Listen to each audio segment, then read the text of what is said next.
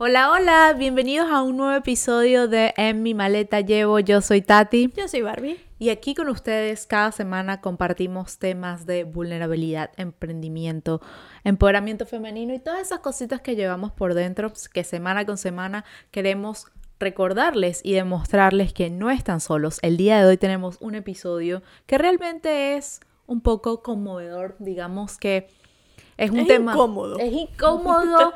es un tema. Pero se ha puesto más cómodo últimamente. Ah, sí. Eh, han salido muchísimas personas, de personas. a hablar de esto y es el acoso y el abuso sexual.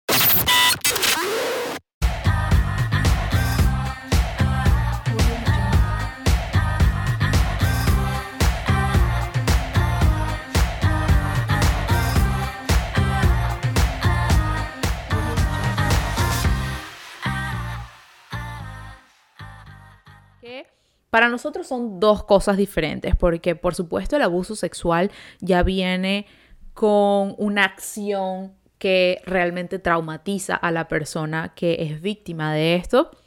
Si no me conoces, eh, yo soy coach de amor propio y también de niño interno. Y este tema en particular, pues me llega mucho a las fibras porque en la temporada pasada les comentábamos que una de las cosas por, o las razones por las cuales yo empecé justamente tuve este camino de crecimiento personal, empoderamiento, etcétera, fue porque yo fui víctima de esto. Entonces, eh, desde muy temprana edad ha sido algo que llevo conmigo dentro de mi maleta y que por muchas razones había sido motivo de rabia, había sido motivo de eh, miedo, Vergüenza vergüenza, de querer esconder eso que me pasó, de querer encasillarlo, pretender que, que no, no pasaba nada, es una cosa que realmente las personas que lo sufren Claro. lo, lo llevan cargado y nos, el problema no es solamente esa situación que pasó, sino que lo vivimos en otras áreas de nuestra vida. So, por ejemplo,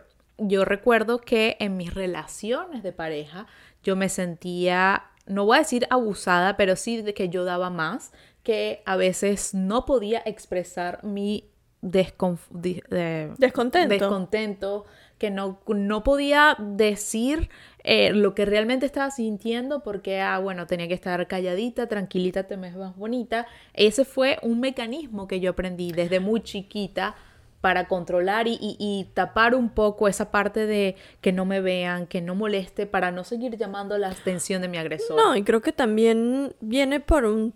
Bueno, yo personalmente pues no, no he vivido este, eh, este tema, eh, pero creo que también es el, el setup como te sucedió y en el Claro. momento que te sucedió que marcó una pauta en tu vida que ya estando grande, pudiéndote defender, pues todas estas set de creencias que este abusador metió en ti justamente para... mm, Para so- Aprovecharse. sí, para, para hacerte sumisa, este, pues quedaron contigo, Claro, ¿no? se hicieron parte de mi Y se hicieron parte de, de ti. Aunque en mm, momentos antes o, o años antes, este, no eras tan así. O no, no eras una persona callada, no eras una persona. No sabría decirlo porque era muy No, chiquita. Yo, estaba- yo tenía cinco años cuando esto me sucedió.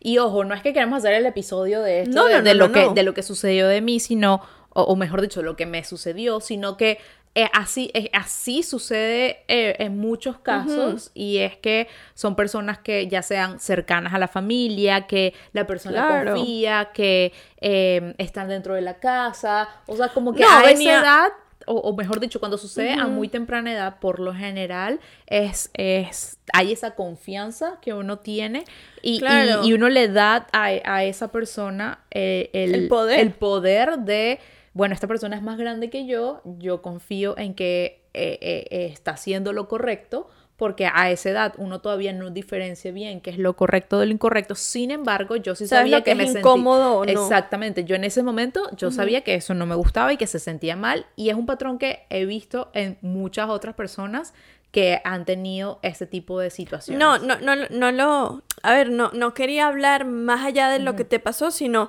ver cómo, cómo este set de creencias eh, que esta persona impone en, en la víctima, Sí. Pues es, es a largo plazo. O sea, siempre va a estar ese set de, de, de creencias en cualquier ámbito de, de- la vida, no solamente Por supuesto. eh, en no el ámbito sexual. Sí, ¿no? no solamente en el ámbito sexual y no, no solamente en relaciones, porque también eh, en el momento de, de trabajos eh, sí tendría, no voy a decir que tenía jefes abusadores, pero que sí imponían su eh, autoridad. Y yo de recuerdo, sí recuerdo de muy chiquita que eh, para mí la autoridad, eh, eh, o sea, yo era muy rebelde con eso. O sea, una parte de mí era sumisa, hacía caso, era callada, pero otra parte de mí lo resentía mucho. Otra parte de mí quería, como dicen en inglés, break free, o sea, como que ser libre y, y- y romper esas cadenas, sí, como fuck it, romper esas cadenas y hacer lo que yo quisiera hacer.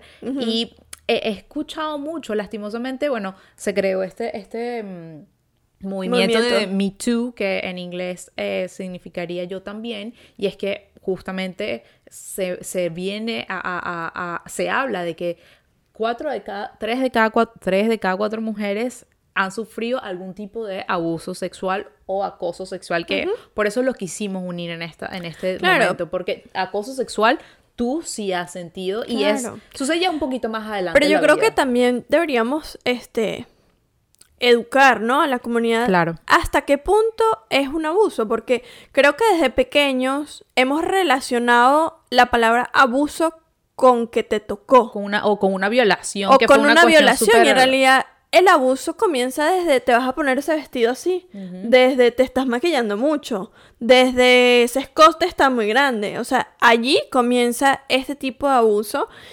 Y em, creo que lo importante es, es desligarnos de, de- de ese de ese sinónimo, ¿no? De, de que fuiste abusada no significa solamente que fuiste violentada sexualmente, sino que hay otros miles tipos de abusos que también este, influyen en tu parte sexual, ¿no? Claro, y yo creo que la parte, hablando ya del abuso como tal, hay dos factores, que está la autoridad o la persona que ejerce eh, ese poder sobre la otra persona y está la víctima, la persona que eh, es abusada, la persona que es violentada y de nuevo, no solamente ahí tiene que haber una penetración, por ejemplo. No. Que, que, que muchas veces la persona asocia como que, bueno, ah, no, no, eh, no, no, la, no la violaron, no la, entonces eso no se considera. Y al contrario, es desde el momento que te tocan cuando tú no quieres ser tocada, eh, te, te, te miran y te dicen cosas cuando tú en realidad no quieres No, o, o- o- desde o el- estás recibiendo, no lo recibes bien. Desde ese momento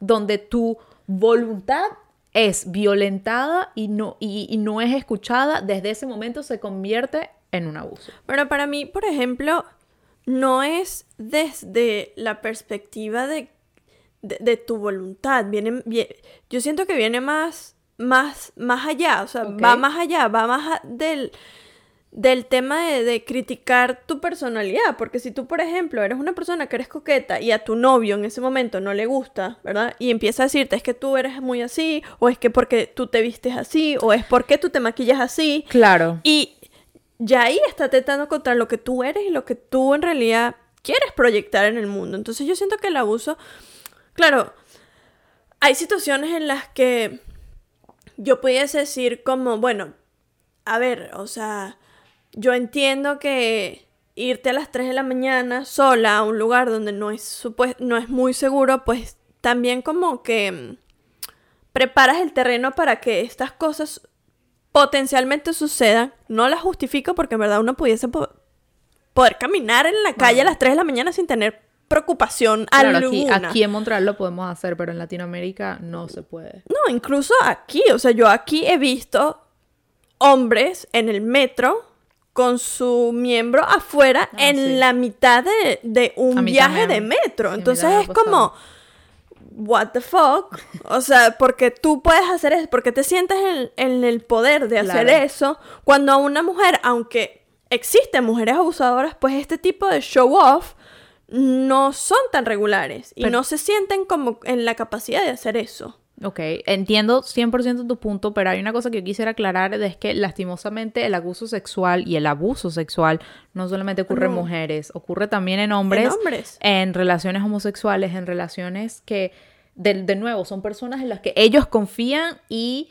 y, y ejercen una autoridad No, para y en relaciones someter- heterosexuales también hay mujeres que son abusadoras. Hay mujeres que son Solamente abusadoras. que para el hombre, y, y esto lo, lo supe eh, porque vi un documental que te comenté, se llama mm, The Mask I Live In, eh, la máscara en donde vivo, en español, y es un documental que habla sobre cómo educas a un niño que vive en una sociedad donde desde pequeño te inculcan de que tienes que ser violento para ser hombre, de que tienes que, de que no puedes mostrar tus sentimientos porque no vas a ser hombre, vas a ser una niña, desde que mm, tengo que ejercer control sobre la mujer, que- desde que en mi entorno tengo que ser más hombre que los demás y por ende tengo que ser más violento que los demás. Claro, eso parte de, de ser ah, eh, el macho alfa, de ser el, el- el líder, de aparte, y yo creo que sobre, que sobre todo ahorita en nuestra sociedad, aunque se está cambiando, está esa parte de que se le incluye, o de, de- tan sencillo como vemos cuando empieza a una persona a... eh, a, a- a indagar en su vida sexual y es para una niña perdió la virginidad mientras que un hombre se inició en su vida sexual o sea nunca Sí. muy raro se escucha que ay el hombre perdió la virginidad es como que se inició pero las niñas también iniciamos nuestra vida sexual Claro. o cuando se, se aplaude el hecho de que eh, el varoncito tenga muchas noviecitas y esté Eso por ahí hablaban- estén por ahí, ay, que, que mira, y sale con esta, y sale con la otra, y se le recuesta aquí, se le recuesta acá, y la niña es, protégete, cierra, Cierra las piernas, piernas. eh, no te vistas así. Entonces, en vez de, de enseñar lo que hablábamos, en vez de enseñarle a ambos que ambos son responsables tanto de cuidarse ellos mismos como no de no cometer abusos contra las otras personas, existe todavía dentro de la sociedad eh, ese machismo. Ah, Y no solamente, ojo, en, Latinoamérica se ve muchísimo más, pero en muchísimas partes del mundo, incluso acá en Canadá, uno lo ve. Porque es como que, ok, bueno, que, que, qui- ¿quién tiene que, eh, o quién, quién lleva la batuta en el momento de evitar un tipo de cosas, eh, eh, o este tipo de abusos, o este tipo de acoso? Es como que, bueno, pero es que ella se lo buscó porque estaba mostrando mucho sus- sus piernas. Ella se lo buscó porque salía a las 3 de la mañana. Ella se lo buscó porque eh, me dijo esto. A veces ah, he escuchado que, y a nosotros nos pasa mucho como latinas, que uno es tocona, o sea, como por lo general uno es como Claro, muy claro. afectiva y uno es como, ay, bueno, sí, este, te sonríe, soy coqueta, pero a- muchas veces me ha tocado acá a mí frenarme de hacer eso por justamente no darle señales equivocadas a los hombres porque sé que eso puede llevar a, a, a ese, ese, Ese momento incómodo ese de momento tener incómodo, sí. Claro, pero es lo que yo digo. Viene, viene de la educación desde pequeños. Claro. Porque ¿por qué un hombre que, que ha sido educado en el que por qué tengo que hacer sentir incómodo a una mujer para lograr lo que yo quiero? Em, ¿Por qué no mejor educarlo a que la mujer puede hacer lo que ella le salga de donde quiera y no por eso yo me tengo que sentir invitado a hacer algo que ella no quiere? Claro, y también O está el- tomar señales que en realidad que no, son. Sí, porque la gente cree, los hombres creen que, que es como que, Ah, es es que que ella se rió, entonces ella me eh, yo le gusto. Yo le gusto, No. o, que, ah, o que se está haciendo la dura. Y está esa parte, por eso es tan importante Ay, del eso lo consenso. detesto. Sí, por eso, por eso quería mencionarlo, porque es como que no me estoy haciendo la dura, es que así no quiero las cosas. O sea, el consenso es simplemente decir sí en el momento y todas tenemos el derecho completamente de cambiar de opinión. Así el hombre esté Sí. desnudo frente a ti y tú ya después no quisieras, tienes todo el derecho de hacerlo. eh, de cambiar de opinión Claro. eh, eh, realmente el consenso no es irte a casa de la otra persona y, y- y, como decimos, exponerte a que, a que, a que él crea eh, o ella crea que, que- que lo querías hacer. O sea, realmente la palabra consenso es lo más importante a De rescatar todo, de- claro. dentro de este tema. Consenso es la palabra, ya se me olvidó. Sí. Consensualiz. Sí. Sí. con- consenso. No, es que siento que... No es censo de censar a la Sí, gente. es que quedé como que el consenso. No. O sea, que uno acepte. Que uno, Sí. Esa es la- lo, lo importante. Que uno acepte que ese acto que vaya a suceder es, es aceptado por las dos personas. Sí. Entonces, a, a partir de ahí, eh, eh, eh, salen todos estos tipos de, de nuevo, de abusos que suceden tanto de- desde el lado de la mujer como desde el lado del hombre y viene de eso, a partir de que su deseo de interactuar o llevar a cabo ese acto no está aceptado. Ahora voy a hablar, porque venimos hablando de los niños, ¿no? De, de, de- desde que, bueno, hay que Sí, educarlos. ajá. Hay que educarlos desde pequeños de que, bueno, cada quien es, es responsable de lo que quiere y, y- y no tiene por qué atentar con- contra la voluntad de otra persona para este, conseguir lo, lo que esa persona quiere, ¿no? Em, venimos desde allí, venimos de, desde que ahora, bueno, un- una niña de... Ya va. Que esto a mí se me explotó el cerebro. Ok. Te voy a hacer una pregunta. Ajá, a ver. Ay, no, ahora me van a poner aquí contra la espalda de la pared. que te puse en el spotlight. Ajá. ¿Cuál es la edad Ajá. en Venezuela Ah. para una niña casarse? O sea, en, en, en general. ¿Cuál es la... me- la media. No, no, ¿cuál es la, La edad legal para una niña casarse? Para una mujer casarse. En Venezuela. Ajá. Según yo, los 18 años. No, mi amor. En la ley civil Ajá. de Venezuela, la edad para una mujer casarse legalmente es 14 años. No puede ser. Y los niños 16. ¿Qué? O sea, si los padres aceptan. O sea, ellos se pueden casar. Oh my God. Desde que, que me dieron infarto, yo un, un mini. Entonces, ¿cómo tú ¿Qué? como tú en un lugar donde quieres proteger exactamente a los niños, como tú le, le das el poder a una niña de 14 años de poder decidir con quién casarse o no? Si yo a los 14 años estaba Estaba terminando, jugando jugar- Barbie. estaba terminando de jugar muñeco. No mentira, en verdad, yo a los 14 años ya era un poco adelantada porque yo fui una niña. Sí, porque yo fui. Ahora una- vamos a hablar de, de Sí, nuestras sí, exacto, porque- que hablamos la otra vez. Porque es que, claro, yo era, yo era una niña que estaba pasando por el divorcio de sus padres y aparte era la más chiquita. Entonces yo en general, sí, primero ser la, la más chiquita de la casa da muchísima más libertad porque a mis hermanos eran los que sometían. Y aparte de eso, hay una, una edad bastante grande entre yo y mi hermana, que es la que me sigue.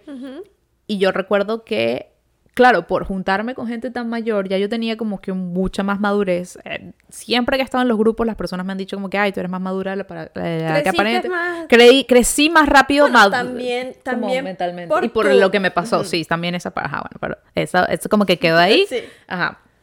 Como que me tuve que hacer responsable muy rápido de, de- de mis sentimientos. Pero aparte de eso, como que las experiencias también las que estaban puestas, quitando eso de lado, porque yo en verdad a los 14 años lo menos que estaba pensando es que, ay, cuando yo tenía 5 me pasó esto. O sea, como No, que no, eso fue un no. bloqueo mental. Tú o sea, lo yo, desde- sí. yo creo que desde los 6 hasta los 18 años yo no volví a pensar en eso. O sea, era como que me pasó, bien, la he escuchado por ahí que existe, a la gente la viola, ok, perfecto, ya. Como que eso no, es sí, Eso como no que next. para ti. No, como que fue algo que me pasó, ya, no, eso no, no, no influyó en mi vida, ¿verdad? Ok. Entonces, claro, yo comencé en la, en la edad en un proceso de separación de mis padres donde... em, Sí, estaba, pasaba mucho tiempo sola, pasaba mucho tiempo, eh, ah, recuerdo que incluso había cambiado de colegio, entonces, ¿sabes? Cuando uno cambias de colegio, eh, estás entrando a bachillerato, donde están los hormonas, son muchos much, cambios al sí. mismo tiempo, entonces, claro, yo me quería hacer la mala, yo en esa época, o, o no quería hacerme la mala, pero pretender como que encajar en ese grupo, en el nuevo grupo donde estaba llegando y por supuesto a esa edad los niños están experimentando cosas nuevas. Entonces, ¿qué era la experimentación para mí? Experimentar con alcohol, porque bueno, menos mal, yo siempre digo, tuve un angelito de mi lado que nunca me llevaron por ningún otro mal camino, mal camino eh, de drogas y eso, porque he escuchado que en otros países, por ejemplo aquí, la gente que si a los niños de 12 años ya fumando, toma- eh, drogándose, etcétera, Sí, etcétera. En mi caso no fue así, pero sí me acuerdo que ajá, la parte de- del alcohol, que aparte era como que ese yo, yo ahora ya grande lo analizo y lo entiendo, era mi escape para las emociones que estaba viviendo en Claro. ese momento.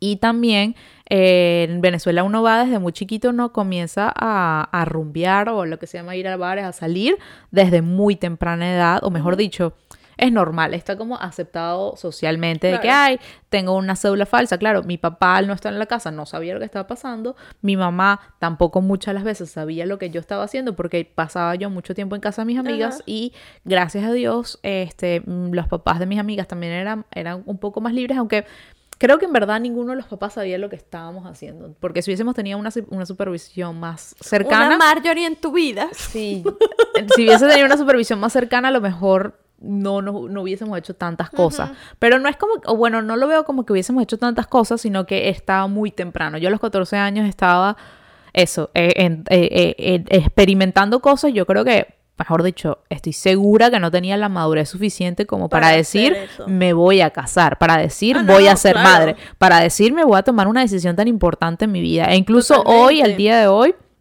a veces lo dudo y digo, o sea, yo tengo 30... todavía tengo 10. Sí, yo todavía, yo tengo 31, acabo de cumplir 31 y todavía me digo como que yo no sé si yo estoy lista para ser mamá, para eh, tomar esa Tomar de- responsabilidad, de porque es muy claro. fuerte. De hecho, el otro día estaba escuchando, hablando de podcast y cosas que, eh, eh, películas, documentales y todo esto, estaba escuchando un podcast que me encantó, que hablaba sobre, sobre eso, la presión social que tienen las mujeres eh, para eso, para ser aceptadas, de, tanto de el cuerpo, del, eh, de el que competimos entre nosotras, de que, que ah, mira la arruga y ahorita toda esta parte de de objetización del cuerpo de la mujer. O sea, nosotros nos quejamos, pero también entre nosotras no nos atrevemos. eso. Sí, como que, ok, como que cuando vemos a alguien que, que, que está súper arreglado, obviamente nosotros también nos queremos arreglar.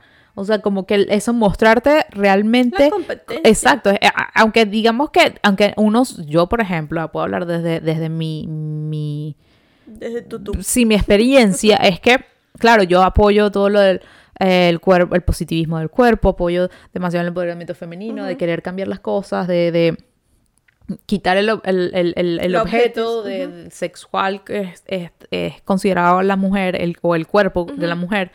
Y yo también me maquillo y yo también estoy siempre estando pendiente de cómo me veo, de Claro. ponerle extremado cuidado a mi cuerpo eh, físico, o sea, verlo a, eh, que, que se vea bien. Entonces, realmente viene desde ahí, desde esa parte de, ok, sí, quisiera que las cosas cambiaran, pero yo entonces yo tampoco las hago. Porque, pero- y empieza desde ahí, yo creo que desde la adolescencia, que- como que esas barreras. Claro, pero es que baja. también yo creo que es un tema netamente de educación, porque ni un extremo es bueno ni el otro tampoco.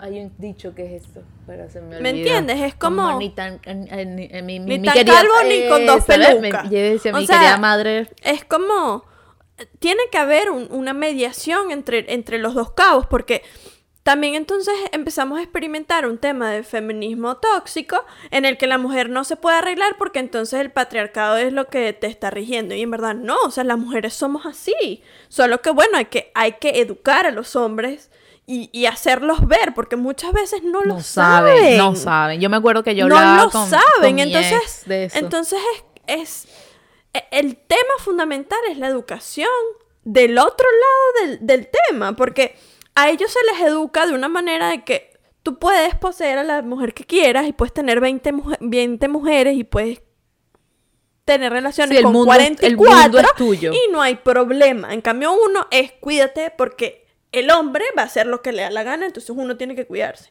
Entonces, ajá, iba, iba por el tema de la edad de estando en la, casarse. eh, en la adolescencia.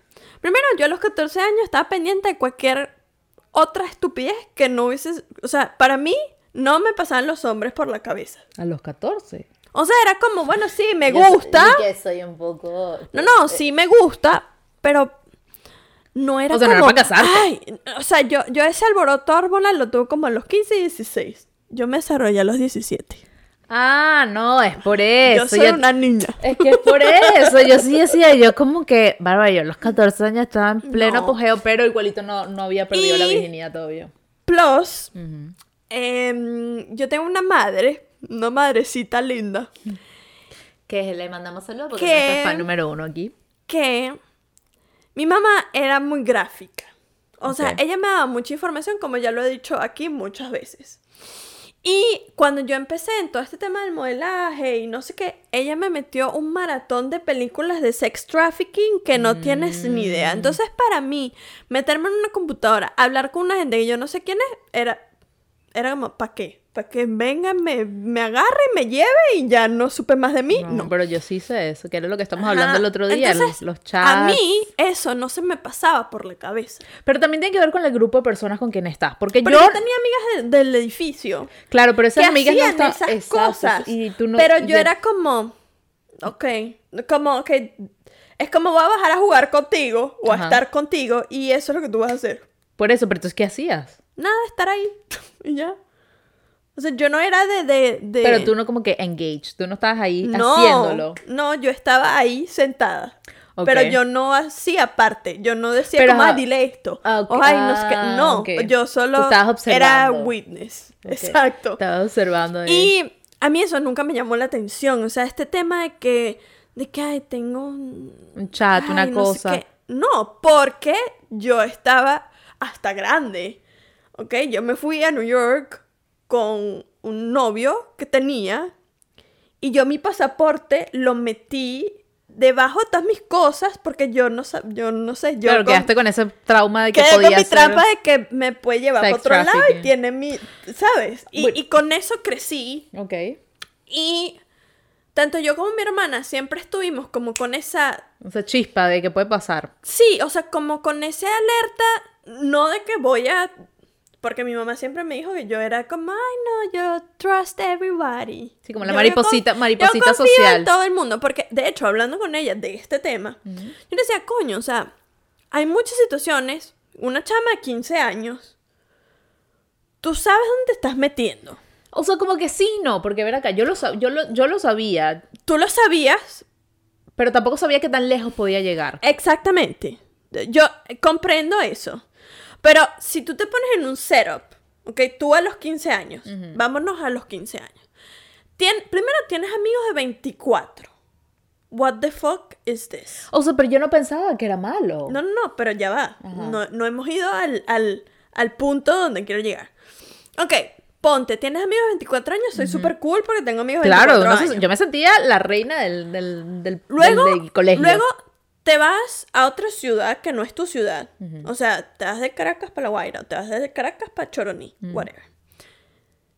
Con esta gente que es mayor que tú, que no tiene los mismos intereses que tú. Bueno, es que ahí, es que ahí, pero entonces ahí es donde está Voy, la diferencia, voy. porque ¿cómo hacer? Ya va, uno, ¿dónde estaban los padres de esos ni esa niña esa que, niña. que para decirle, porque yo le decía a mi papá, me voy a ir con, un tipo de 24 años, me iba a decir, Yo a los 19, después de haber vivido en otro país seis meses, yo decía, me voy con mi novio un, un día a la playa y era un... O sea, se va a acabar el mundo. Entonces, ok, te fuiste para otra ciudad con tus amigos. Y comienzas a ver situaciones extrañas, pero ya no estás en control de la situación. No, ya, Entonces, eso ya, ya- ya- ya ya te te, fuiste. perdiste, ya tú te fuiste te y te fuiste. fuiste de, de la, de la seguridad de tu casa. Exacto, entonces, ¿en qué momento tú como niña de 16 o de 15 no te percatas de todas estas No, señas? yo creo que es como tú dijiste, porque ahí está la diferencia. A ti desde muy chiquita te hablaron de esta cuestión del sex trafficking y las cosas que podían pasar. A mí, yo estudié en un colegio católico donde el tema del sexo era demasiado tabú, donde lo que yo recuerdo y es lo que yo te había dicho, para mí la educación sexual era todas las enfermedades que te puedes dar y quedar para embarazada. mí también. Eso era para lo único que yo sabía, Sí. de que el sexo era, era así y, eh, y si lo haces con cualquier persona, pues o quedar enferma o quedar embarazada, hasta ahí. Cuando yo me, me comienzo a preguntar de que, ok, me quiero ir de Venezuela y todo eso, que ya tenía 22, 20, 20 años, fue cuando conocí por primera vez el concepto de sex trafficking, de que, ok, las personas te pueden abusar, de que las personas pueden eh, realmente ejercer esto. Y para mí fue como, ok, eso que me pasó antes me, puede volver a pasar y fue como que mi estado de alarma. Pero cuando yo tenía 14, 15 años de nuevo, por esa cuestión de ser aceptado, porque no tenía supervisión de mis padres, porque eh, uno, uno era muy chamito, o sea, era como, como, Pero como que uno se hasta cierto, cool. to a certain extent, porque, porque acabas de decir que tus papás no te iban a dejar irte a un lugar, aunque ellos no estuviesen pendientes como a mi Claro. mamá que me escuchaba. O sea, es que detrás de la puerta porque- con quien yo hablaba por teléfono, por ejemplo, este estaban pendientes de que estas cosas no te volvieran a pasar No o, o no pasar. estuvieses tan expuesta a estas situaciones, ¿no? Y creo otra vez venimos del tema de la educación que los padres tienen que estar, porque a mí una hija Pero de que- 14 años en Venezuela, porque ese es otro tema, aquí aquí en Canadá es los chamos de liberalismo. 14 años se van solos para donde les da la gana. De los nueve ya agarran el metro. Sí, entonces es como. e- Es un tema primero de cultura. Segundo, vimos en Latinoamérica, donde el hombre es el manda más y la mujer, pues solo Sumisa. Hace lo que el hombre te diga que tú hagas. Y no tienes unos papás que te digan, no te vas a ir para allá. O sea, yo no creo que es que no tengas los papás. Yo creo que también es un tema como tú como padre, ahora que yo he pensado mucho más ya el tema de la maternidad, ¿cómo tú abordas eso con tu hijo? Hay tantas cosas que, que quisieras protegerlos de, por supuesto, yo ya ahora con todo este conocimiento tengo como que mucho más herramientas, digamos. Pero en ese momento yo creo que, como te digo, mis padres no tenían ni la menor idea de lo que yo estaba haciendo. Yo era buena niña en el colegio, este, estaba en un colegio católico, estaba viviendo en buena zona. Y tampoco, ojo, y tampoco la gente que a lo mejor están viendo y que, bueno, ¿qué hizo Stephanie? No, lo que estamos hablando es que estamos en un chat, que por ahí comenzó este tema de, salir adelante, que salió al aire que muchas personas abusaban de eso cuando estaban de moda los chats, estos los room chats. Em, y me acuerdo que cuando estamos hablando de esto, Barbie me dijo como que, ay, eh, que a los 14 años, y yo como que, ah, pero yo tenía una amiga que nosotros eh, eh, eh, chateábamos, no sé con quién era, o sea, ahorita, lo di, ahorita de grande lo veo y era como que qué locura, claro, pero era un tipo que, nada, bueno, estas son tus fotos, estas son mis fotos, y me acuerdo que eso, que, el, que un día el tipo nos decía como que, ay, bailen, que no sé qué, pero claro, yo lo veía como un juego y yo no tenía esa malicia de creer, ok, esto se puede ir de las manos. Claro, nunca llegó a irse, a, de nuevo, nunca se, se extendió de que eh, veámonos o, o a, que se fuera mucho más allá de poner mi vida en peligro o realmente, o mándame fotos o lo que sea, no, nunca llegó a ese extremo. Entonces no podría decirte que, que hubiese pasado que no, o porque si unas niñas lo aceptaron o no, pero es un tema que es como bastante eh, eh, es bastante complejo porque pedirle a los padres también, pedirle a los padres que, que, que estén 100% ahí con los hijos, en todo momento prever todo. No, yo creo que es difícil. no, porque uno aprende de la experiencia. Si tu mamá te diga, te van a venir a buscar y te van a llevar en un aeropuerto sola y te van a ir a violar en otro lugar, uno no, porque mi mamá, es exagerada. Ay, mamá, por favor, eso no me va a pasar a mí. ¿Sabes? Ese tipo de cosas. Entonces creo que hay que educar a los padres y tener herramientas para cuando estos temas puedan ser tocados con tus hijos, no traumatizarlos. Claro. Ni tampoco hacer caso omiso como que, bueno, ella va a aprender. Sí, no. porque ella va a aprender o alguien le va a decir o, o bueno, yo te digo... Ya pasará. Ella, exacto. No, yo creo que sí. O esto no va a pasar. Yo creo que es importante, yo creo que es importante, así como tú mencionas, porque, bueno, de hecho, eh, unas amigas, cuando eh, salió todo este tema y yo comenté lo que había pasado en mis redes sociales, eh, me preguntaron, ¿cómo hago para prevenirlo? Yo que ahora soy madre, o sea, mis amigas que son madres, querían saber cómo proteger eh, y, qué herramientas les podían servir a ellas para evitar que esas cosas les sucedieran. Entonces, realmente la educación es importante, ver qué valores estás implementando en tu casa, porque es, súper es, vital que el hijo se sienta eh, eh, cómodo con los padres. O sea, como que esa conversación abierta que había entre tu mamá. Sí, no, y también el tema de ponerle apodos a las partes sexuales Ah, no, así. Es como, no, o sea, eso, se llama vagina, eso, se llama pene. Y si te tocaron el pene o te tocaron la vagina, pues me puedes decir. Claro. Porque esa es otra cosa, es como cuando tú comienzas a tapar el nombre, pues es mucho más difícil sacarle a un niño de 5 o 6 años qué te pasó Ah, porque no, tiene las herramientas, no sabe, cómo, decirlo. Y yo me acuerdo, yo, yo no recuerdo mucho de mi caso en particular, pero sí recuerdo estarle diciendo a mi papá como que, oye, está pasando esto y no me gusta. Y, recuerdo que me costaba muchísimo admitirlo, porque no sabía cómo decir, pasó esto, esto. O sea, yo no fui que, ay, mira, papá, una conversación así, me acuerdo de eso, de sentimiento de vergüenza de que esto me está pasando. Bueno, y, y parte también a, la, a, la, psicología. la parte psicóloga, de, la parte psicológica. Pero yo creo que también este, es importante, pues, rescatar ese tema de que, porque hay que hacer tabú el nombre de una palabra. Yo me acuerdo una vez, esto jamás se me va a olvidar. Mi hermanita estaba en, maternal. Ok. Y le estaban enseñando las partes del cuerpo humano. Y entonces, bueno, mamá y tú, como eres niña, tienes vagina y papá y los niños tienen pene. Y me acuerdo una vez estábamos sentados comiendo en un restaurante. Ok. Y el esposo de mi mamá es una persona, era una persona muy reservada. Ok. Muy de. Muy tabú, muy. No, esto, esto no se habla. Que también nos ven por Sí. acá. Saludos a toda la familia de Bárbara que le estamos Y, sacando los zapitos mm, sucios aquí en este episodio. Y él era muy así, era muy reservado, no hablaba de esas cosas. Ok. Em, bueno, porque también viene una familia así, etcétera. Sí, que Y eso va de años, esto es de generación en generación. en la mesa del restaurante. Y me acuerdo mi hermanita, ¿saben? Estas sillitas de... Sí, las que se ponen. Ajá. Mi hermana dijo como... Como, papá, tú tienes un pene. O fuiste al baño a hacer pipí con tu pene. O Algo no así. sé, dio algo así. Y me acuerdo que todo fue como... Todos nos paramos. El esposo de mi mamá se puso rojo así. Y como, Adriana, ¿cómo vas a decir eso? No sé qué. Claro, en ese momento Ella no sabía. ella no sabe. Y tipo, no. O sea, un niño de dos, de dos años donde en el colegio te están enseñando esto y tu papá tiene esta reacción, es... O sea, se supone que esto no lo tengo que decir.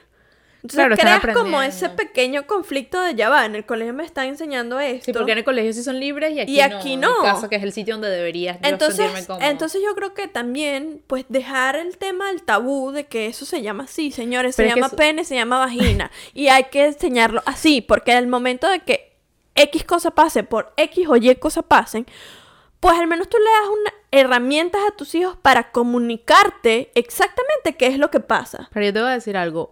Todo esto de tabú o todo esto empieza con uno mismo. Porque aquí les podemos dar Claro. a las personas todos los consejos. E incluso, bueno, nosotras no, No. somos madres todavía. No, No, no, somos padres, no sabemos.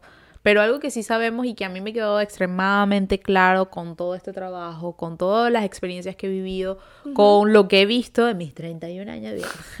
Ese 31 años de es, vida. es que realmente todo de nuevo empieza por uno mismo. Uno no puede, uno le Dar lo transmite que a no los, puede, uno sí. le transmite a los hijos lo que uno sabe, lo que uno ha aprendido Claro. y cómo uno fue criado. Y por eso, el, de nuevo, voy a este podcast que estaba escuchando hace poco, eh, es de una psicóloga que me encanta que se llama la doctora Shefali. Ella tiene dos libros. Ahorita el primer libro que me enamoró se llama eh, Conscious Parenting, que es como ser padres conscientes. Y ahorita acaba de sacar uno que ya lo pedí. Cuando lo lea les contaré que se llama Radical Awakening, que es eh, despertar radical. Y la par ella estaba haciendo un episodio con un podcast con Jay Sherry y eh, hablaba, o la última frase que me encantó, que él le preguntaba como que, ok, si pudieses crear una ley en el mundo, ¿cuál sería?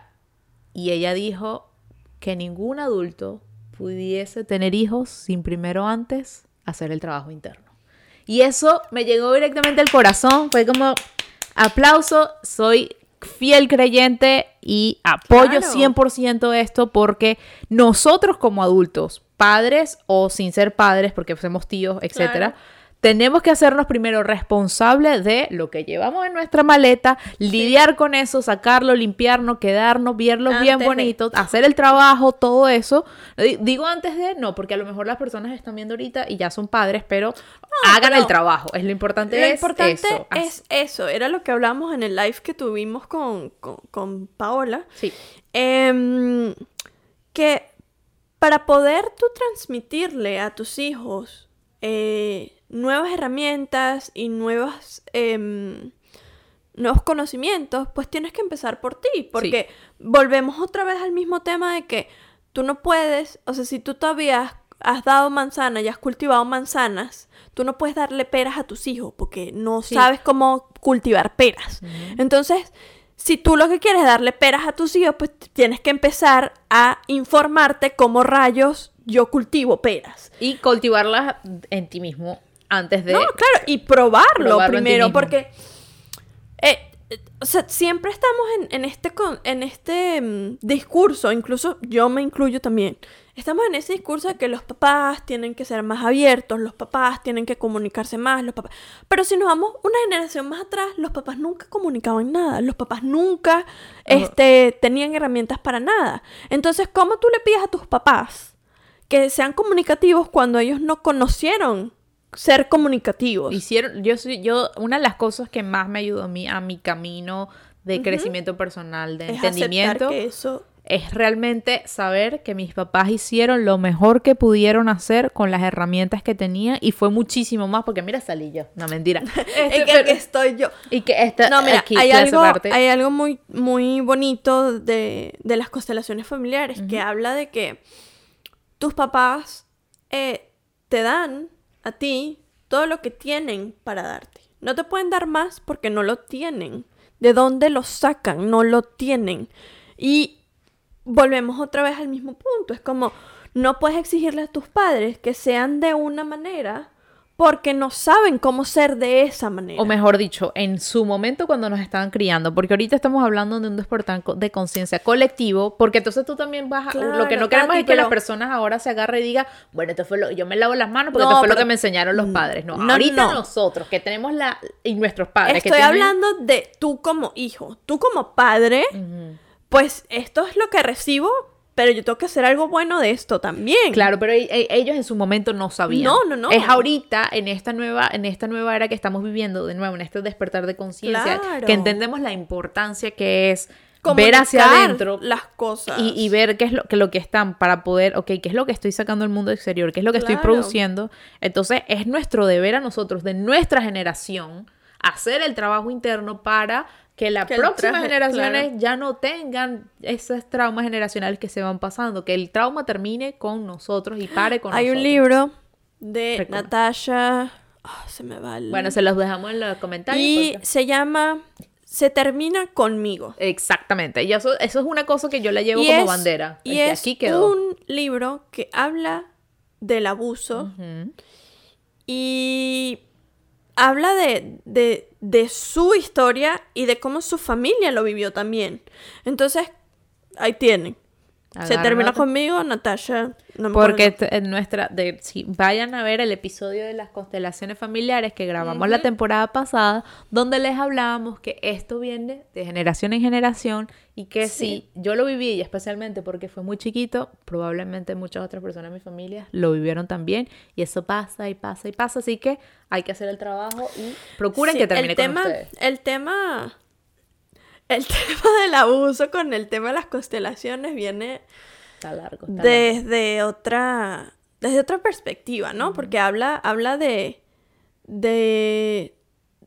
de muchas causas probables por las cuales eso pasó. Puede ser que tus padres, no sé, tenían los roles cambiados. Que el amor que recibías lo recibías de una persona que no era tu mamá.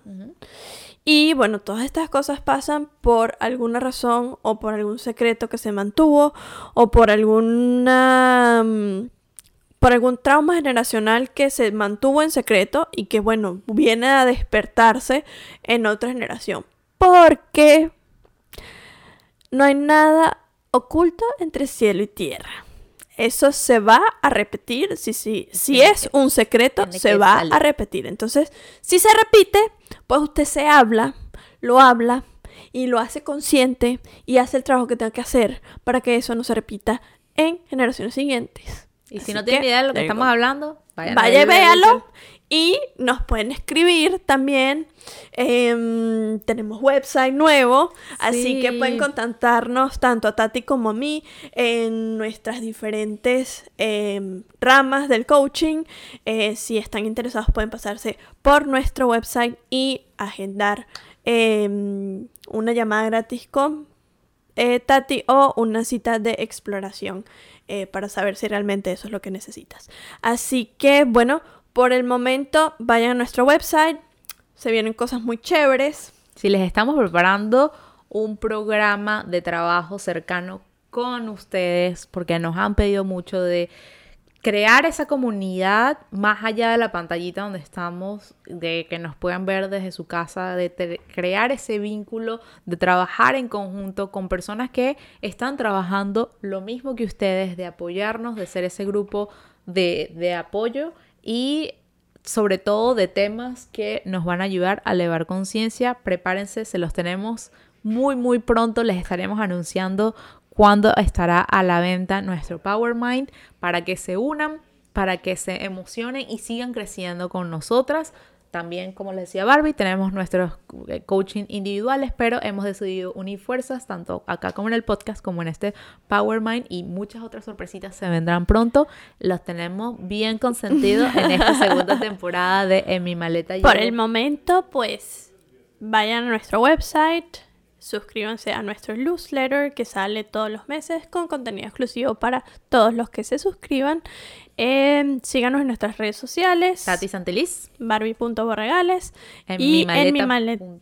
en mi. Eh, por ahí siempre vamos a estar pendientes y eh, estar lanzando pues los nuevos proyectos que se vienen junto con el podcast porque como muy bien Tati lo dijo, pues lo que queremos es crear una comunidad y hacer crecer esa conciencia colectiva que tanto necesitamos. Sí, y bueno, muchísimas gracias por regalarnos unos minutitos más de su día, por llevarnos cerquita de ustedes, por permitirnos entrar en su casa y guiarlos, compartir todo lo que nosotros llevamos por dentro semana con semana. Los dejamos ver lo que llevamos en nuestra maleta y cómo estamos nosotros haciendo para utilizar esas herramientas que hemos aprendido durante todos estos, estos años y mejorar mucho más. Les agradecemos su amor, su compañía. Estamos en contacto y nos vemos la próxima semana. Bye bye.